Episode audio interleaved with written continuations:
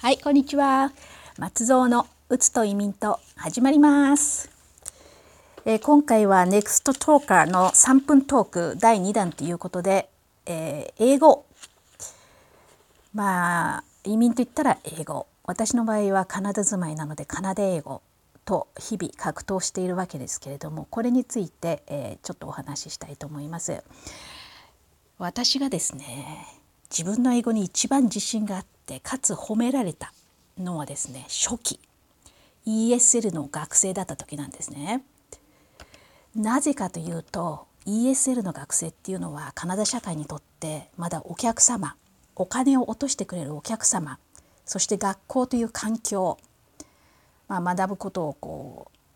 あ推奨する学校ですね。そういう環境だからですね。ちょっと上手くなるとみんなが褒めてくれる先生もいけるねなんて言ってくれるんですけれどもこれが現実英語の学校を卒業して現実に入ってきますと自分がいかになんちゃって英語だということにですね気づき落ち込みます。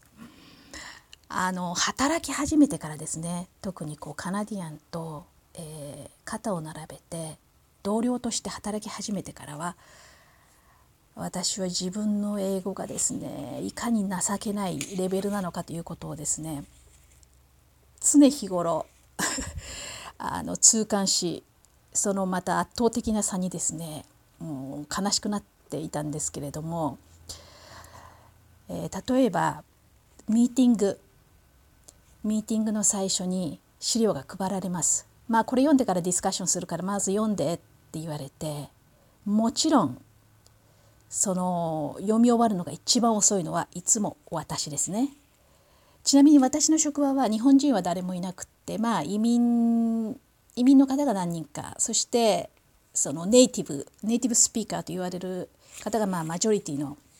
まあ半分ぐらいですかね。移民とネイティブとまあ半分ぐらいですかね。64ぐらいですかね。でネイティブが多い、えー、職場だったんでそういう時に圧倒的なリーディングの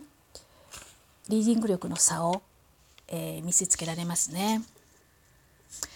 まああのということなんで自分の英語があはーって今思ってる方はやっぱり挑戦してあのお客様の立場じゃなくてそのネイティブと肩を並べているステージに、まあ、進みつつあるということでまあとりあえず進化しているということで自分を褒めてあげてもいいんではないでしょうかと思います。ではまた